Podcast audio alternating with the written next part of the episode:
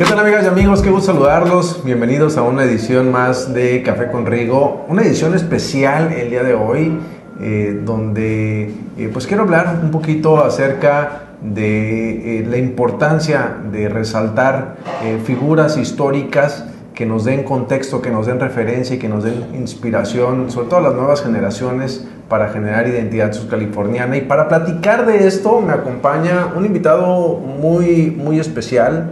Él pues, tiene un currículum eh, muy amplio, eh, ha participado activamente en política, ha desempeñado cargos y puestos públicos, eh, es también eh, pues un estudioso de la historia de Baja California Sur, un impulsor de la cultura de nuestro estado, preside y ha fundado varias asociaciones precisamente en este, en este, en este rubro, es politólogo y bueno, pues eh, ha escrito diversas eh, publicaciones y libros en ese sentido. Y la verdad es que me encuentro muy contento de saludar el día de hoy a mi estimado eh, Valentín Castro Burgoyne. Valentín, ¿cómo estás? Muchas gracias, muy bien, gracias diputado.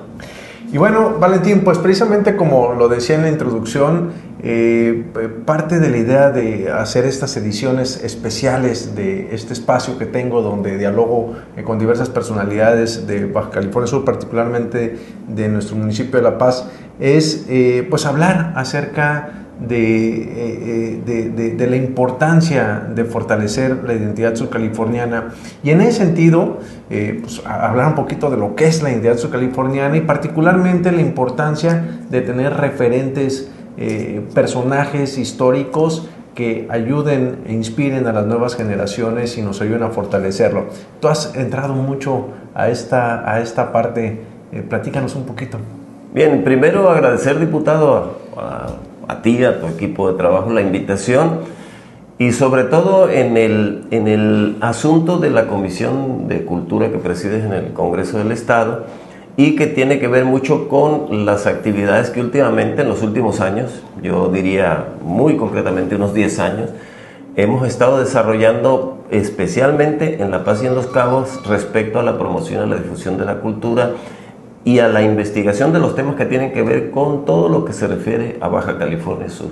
Eh, pudiera plantearlo de manera idílicamente al amor que tenemos por Baja California Sur y que ese amor debe de traducirse en arraigo, debe de traducirse en conocimiento, debe de traducirse también en buscar, preservar y recuperar muchos de los, de los, de los asuntos que como comunidad hemos perdido, pero que vale la pena recuperar para tener mayor armonía social y sobre todo eh, sembrar en los niños y en los jóvenes, en, nuestros hijos, en nuestros nietos, esa idea del amor a Baja California Sur que parte de, un hecho histórico fundamental.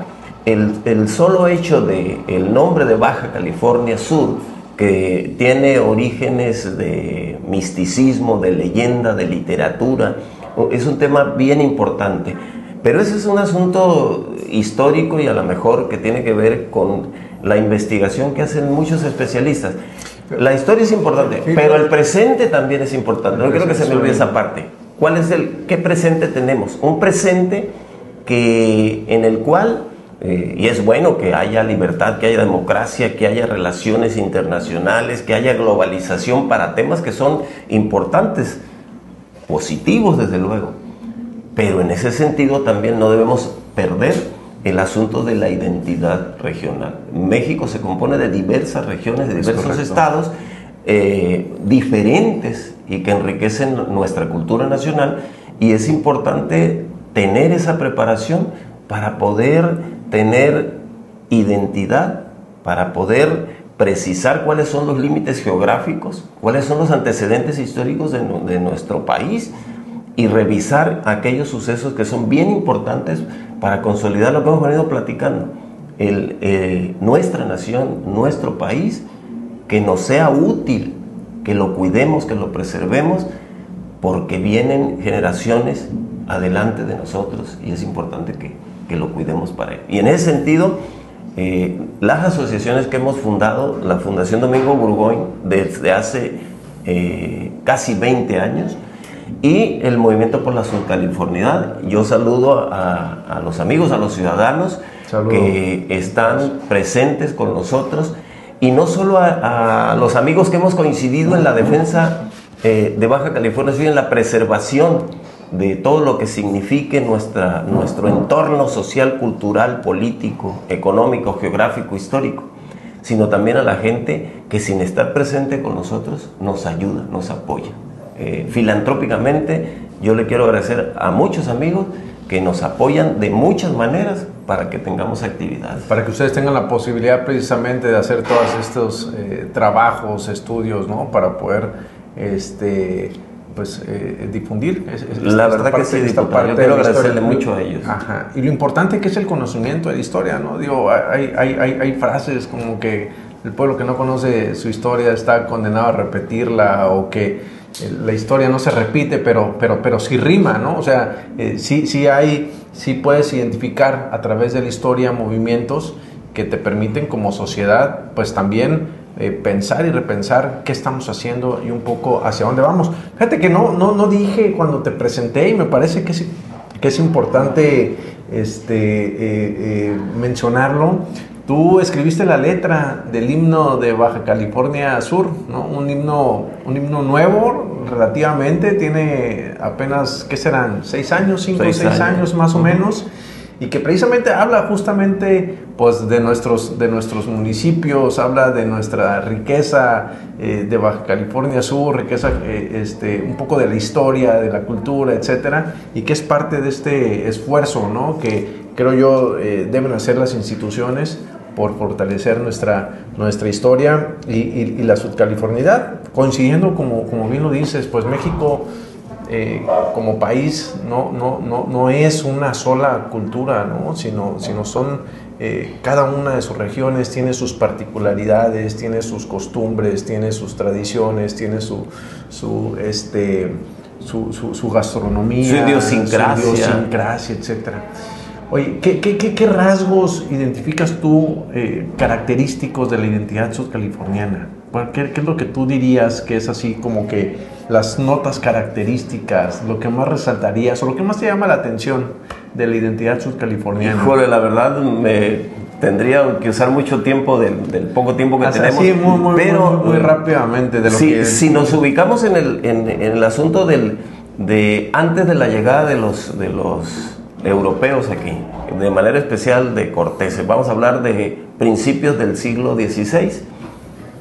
Lo que identificaba a nuestros, a nuestros antepasados indígenas, que también hay que decirlo, los llamaron californios los misioneros y los misioneros los, los dividieron en tres grandes grupos, pericúes, guaycuras y cochimíes, pero en, entre ellos y de manera eh, eh, cada, cada grupo no se identificaba como tal.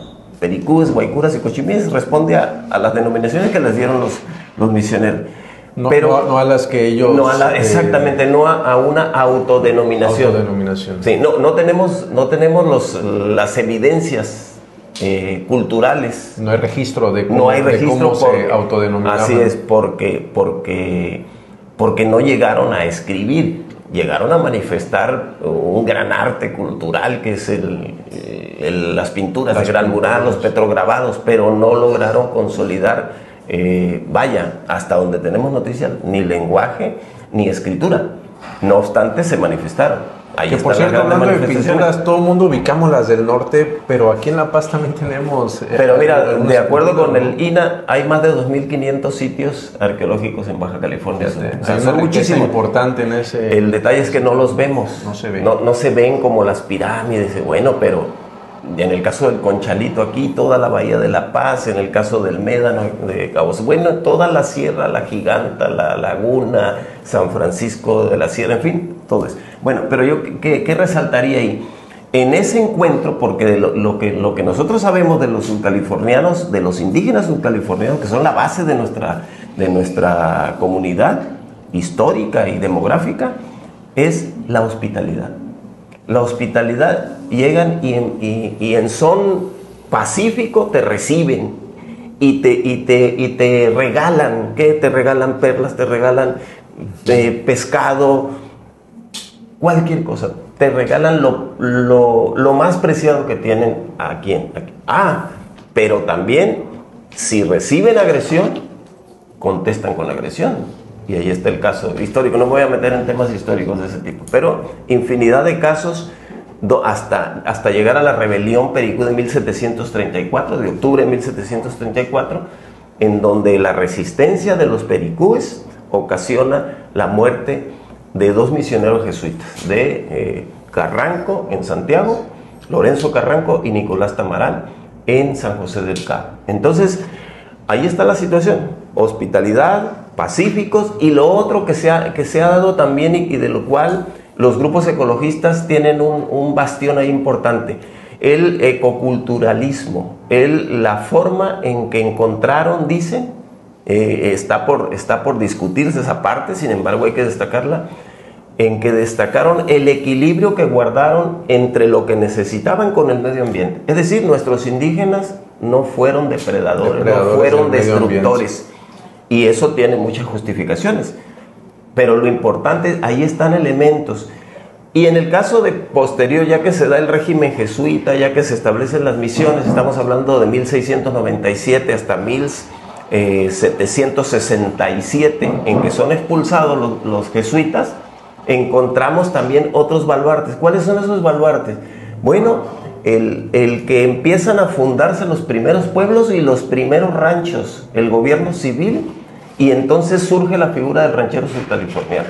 Y en el ranchero subcaliforniano, ¿cuántos de nosotros? Nosotros descendemos de manera auténtica y completa, la familia Burgoyne, los Castro también y muchos más. De, eh, apellidos del sur de la península, pero igual de la parte norte, del centro, en donde los, los rancheros surcalifornianos se constituyen en, una cultura, digamos, idiosincrática de Baja California Sur. Es decir, también el ranchero aprovecha su, aprovecha su espacio, su geografía, los recursos y genera una cultura que, si le hacemos caso a una, a una eh, revista internacional hace poco, está resistiéndose a morir. Y eso es lo que nosotros queremos. ¿eh? Preservar ese legado legítimo, auténtico, histórico, primero de nuestros indígenas californios, que yo digo, eh, independientemente de todo, hay una discusión también, hasta qué grado se dio el mestizaje, por supuesto que se dio el mestizaje con nuestros indígenas, no fue al, mismo nivel que en el centro del país, pero por supuesto que hubo mestizaje. Yo soy parte de ese mestizaje y toda mi familia. Y además, eh, lo que sigue es eh, la forma en que se apropia del medio ambiente, cuida los recursos, eh, nuestros indígenas, y lo vamos con el ranchero subcaliforniano. El ranchero subcaliforniano, que, el cual se hace poseedor de grandes extensiones de tierra, de sitios de ganado mayor, para posteriormente asentar a su familia, desarrollar actividades eh, autosustentables y comenzar los primeros pueblos eh, a partir de las misiones en Baja California Sur. Y encontramos también en el ranchero esa hospitalidad, esa, esa forma en que el ranchero te recibe, a veces en su humilde casa, con, con materiales de la región, con techo de palma, con piso de tierra o de piedra, y te recibe y te ofrece café, machaca, eh, queso, con, un, con, una, con una gran emoción y con, y con una gran hospitalidad. Entonces, esa, ah, pero también encontramos la resistencia del ranchero subcaliforniano que defiende su territorio. Se defiende ante la agresión. Por supuesto. Y, ¿Y, dónde están esos, es, esa cúspide de, de rancheros subcalifornianos que han defendido el territorio y han defendido la soberanía? Y también hay gente, que, hay gente subcaliforniana que han traicionado esta tierra, por supuesto, desde el pasado hasta el presente. Y entonces, ¿qué tenemos que rescatar nosotros y resaltar? Es lo que hemos comentado, la identidad que tenemos. Los valores y los principios son los que se enseñan. Y, las, y, los, y los antivalores pues también hay que, hay que reflexionar sobre ellos para que no se cometan, para que no los cometamos, pero no, no podemos también eh, eh, ser desdeñosos ante estas circunstancias. Lo bueno y lo malo, el bien y el mal, nosotros lo sabemos, tenemos que conocerlos, pero vamos a privilegiar lo bueno que nos permite ser mejores, mejores personas, mejores ciudadanos y una mejor comunidad. Y yo creo que eso lo encontramos en, los sudcalifornianos y es lo que te digo, de nuestras asociaciones civiles, y coincidimos con muchos más, y, con los gobiernos que sean, del partido que sean, del origen que sean, que respeten esta circunstancia y que, y que, y que promuevan la sudcalifornidad, la idiosincrasia del ser californiano, que realmente defiendan nuestros, nuestros ecosistemas y que se apliquen al cumplimiento de la ley. Vaya, así como está la ley, así como está, no a burlar la ley, pues. Ahí es un problema fundamental. Entonces, yo te digo, en esa, en esa tesitura encontramos a rancheros subcalifornianos que han defendido nuestra, nuestra patria, nuestra nación, y como decía Jesús Castro Agúndez, Cabeño, nuestra patria chica. La patria chica Baja California Sur, y ahí encontramos a Mijares, a Mauricio Castro, a Ildefonso Green, a Clodomiro Cota y a muchos más, hasta incluso hasta sacerdotes, Gabriel Gabriel este, González, Vicente Sotomayor, una serie de gente que se organizaron para defender independientemente de lo que estaban haciendo en ese momento. Era más importante defender la patria. Ahí los encontramos. Y ahí está Mijares también. Un poquito hacia allá quería, quería avanzar, eh, Valentín. Yo, yo, creo que una, una, una buena manera eh, de, de, conocer la historia y en ese sentido eh, eh, consolidar o fortalecer la identidad subcaliforniana, sobre todo las nuevas generaciones, pues es a través de conocer a las figuras, a los personajes que eh, durante todos estos años eh, a lo largo de la historia, pues han venido con su trabajo, con su esfuerzo, dedicación, amor por esta tierra, han venido construyendo ¿no? lo que hoy somos como, como Baja California Sur. ustedes realizan muchos trabajos, pero entre los temas que pues particularmente tú has, has, impulsado es pues el conocimiento, la difusión de la, de, la vida de, del teniente eh, José Antonio Mijares, ¿no? De hecho, eh, bueno, pues, está presentado ahí ante la Comisión de, Cultura del Congreso del Estado, eh, pues hay, un expediente, ¿no? A fin de que pueda ser reconocido como subcaliforniano ilustre. Platícanos un poquito acerca, pues mira, desde... del, teniente. Tu interés en su, en su vida y obra y por qué consideras que, por supuesto, que, es un referente. tenemos pocos minutos para hacerlo, pero yo quiero decir que eh, no nada más nosotros como asociación civil, eh, han sido nuestras asociaciones y yo las represento en este momento, pero tenemos un expediente voluminoso, incluso antes de nosotros ha, habido personajes, asociaciones algunas que se, han, que se han ocupado de este tema que hemos comentado y de llevar a la rotonda a personajes, cada quien en su determinada circunstancia. Nosotros renovamos esta circunstancia a partir del 2017. Le entregamos al anterior gobierno, pero pues eh, prácticamente a los, a los dos meses cambió la, hicieron una nueva ley de, de, símbolos y protocolos oficiales del Estado y cambió el procedimiento. Pero desde 2017, de fines de 2017, nuestras asociaciones, y en, en coordinación con escritores subcalifornianos que también presidía en ese momento, estamos pidiendo el reconocimiento de californiano ilustre y que se lleven sus restos mortales a la rotonda del teniente de marina José Antonio Mijares. O sea, ¿cuántos años llevamos? Pues prácticamente llevamos seis años en esto. en la anterior legislatura, el dictamen de la comisión era, eh, fue favorable, de la Comisión de Cultura, fue favorable a que, a que Mijares fuese elevado a la rotonda y todo lo que significa su protocolo, ese protocolo oficial. Pero se antepuso que no, que es un dictamen, es un predictamen, se antepuso que no había la disposición presupuestaria para ello. Lo que es importante destacar es que hubo consenso y hay consenso para que Mijares vaya a la rotonda. Y al igual están eh, otros, otros personajes de la historia de Baja California Sur en esa tesitura no hay ningún problema, por nosotros no, no, no, hay ningún problema, qué bueno que se reconozca. Pero en el caso de Mijares hay que, hay que, hay que destacar, primero es mexicano por naturalización, que nació en 1819 en Santander o Madrid, España. De ahí se pasó a México, ingresó a la Marina, a la, a Marina Nacional muy joven. Combatió, se, ofreció a combatir eh, en contra de la anexión de Texas. Estamos hablando de 1836.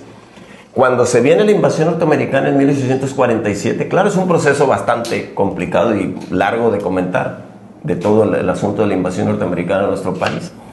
Él se ofreció, ya estaba retirado de, la Marina Nacional y se ofreció para venir de voluntario a combatir a los norteamericanos. Entonces, eso, eh, aparte, eh, mexicano por naturalización, yo comenté, es, español de nacimiento, mexicano por naturalización, y se viene, ingresa a la Marina Nacional, participa en, en, contra de la anexión de Texas y después cuando se da la invasión norteamericana en 1847, eh, solicita reingresar a las armas y lo pasan con eh, el capitán Manuel Pineda, que es el, eh, el, que, el, militar que decide el gobierno mexicano mandarlo de, jefe militar para que, para que encabece la, la defensa militar. Y obviamente aquí los subcalifornianos pues ya estaban también tomando cartas en el asunto con la asamblea territorial que se reunió a instancias de Mauricio Castro y que decidieron combatir al, al, invasor norteamericano.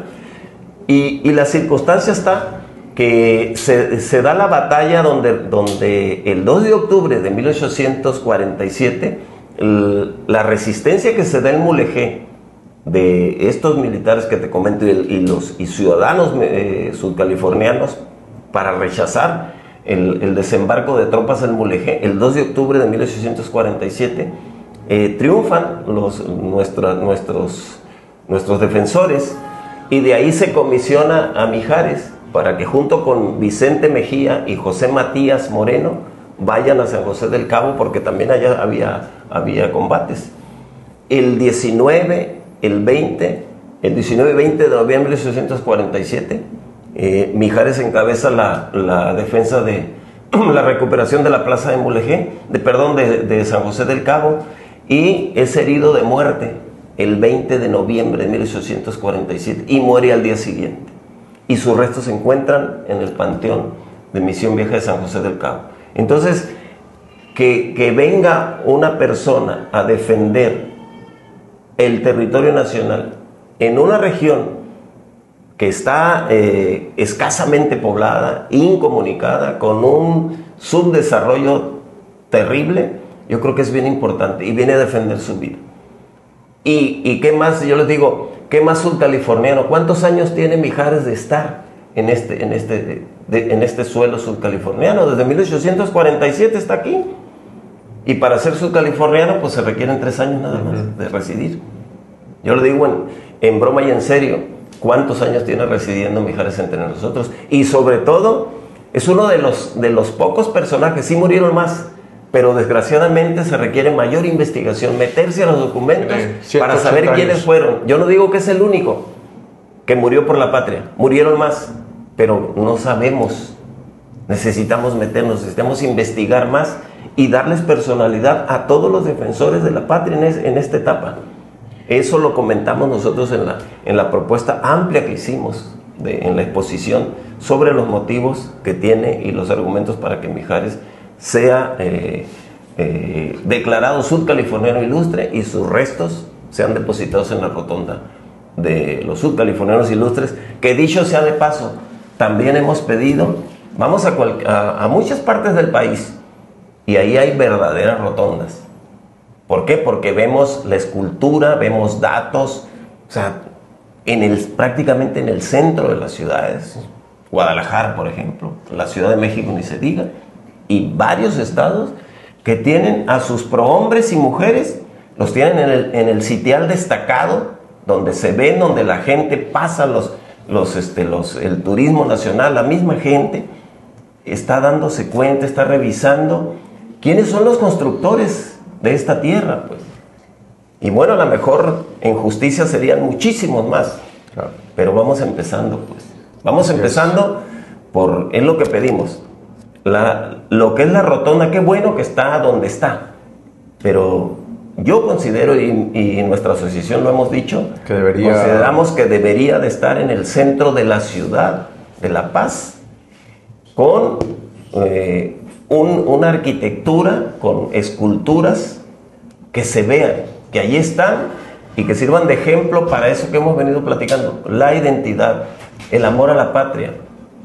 el amor a Baja California Sur, un deseo de superación por los valores y los principios que nosotros enarbolamos y que seguramente no son, no son exclusivos, pero sí debemos destacarlos.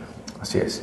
Pues un tema muy, muy interesante. Hiciste aquí pues, un muy breve resumen de la vida y obra del, teniente Mijares, eh, que pues yo creo que aquí lo importante es que esto invite a que quienes están viendo esta, esta transmisión pues investiguen un poquito más acerca de todo esto que estamos platicando, que, es, que es muy interesante y bueno, poder ir avanzando en este tipo de temas ¿no? que, que, ocupan eh, eh, o que nos ocupan ahí desde el Congreso del Estado. Se nos está acabando el tiempo, Valentín, la verdad es que se pasa demasiado rápido, son muchísimos, muchísimas cosas que podríamos platicar acerca de estos temas tan, tan importantes.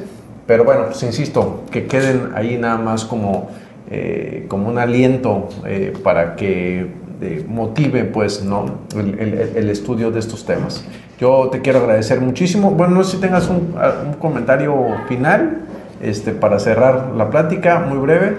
Amigo, pues primero agradecer que, este, que, esta, que, este, que este esfuerzo, que, este, que esta forma de comunicar de tus ideas, de tus objetivos, de tus, de tus anhelos y que nos permites a nosotros como asociación civil estar en esta parte y, e, e, insistir nuevamente por la comisión que tienes en la Comisión de Legislativa de Cultura en el Congreso del Estado y decirle que a todos los diputados les hicimos llegar esta, este, esta, esta solicitud para, para, que vean la pertinencia de nuestra, de nuestra petición, en este caso concreto de, de, Mijares de llevarlo a la rotonda y en lo general de que hagamos el mayor esfuerzo para fortalecer la identidad, lo que hemos platicado, la identidad y la identidad cultural de los subcalifornianos. Que no perdamos eso. Yo te quiero agradecer mucho la invitación y, seguir en esta comunicación. Claro que sí. Porque como, como ciudadanos, como asociación,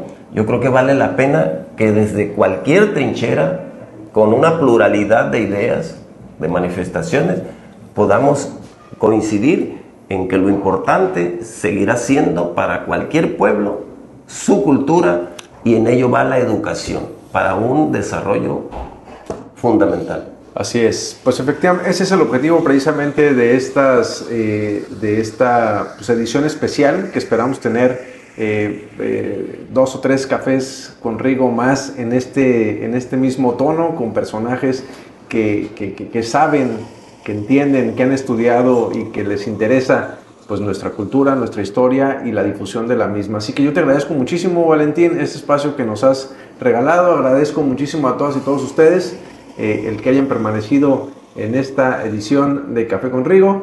Eh, vamos a dejar por aquí pues eh, eh, algún medio de comunicación, redes sociales, si tienes, ahorita los ponemos aquí en la, en la transmisión para quien quiera eh, comunicarse y saber, interactuar contigo para estos temas. les pedimos también que si tienen alguna recomendación de a quién podemos invitar para tratar estos asuntos, por favor nos lo hagan saber y nos vemos muy pronto.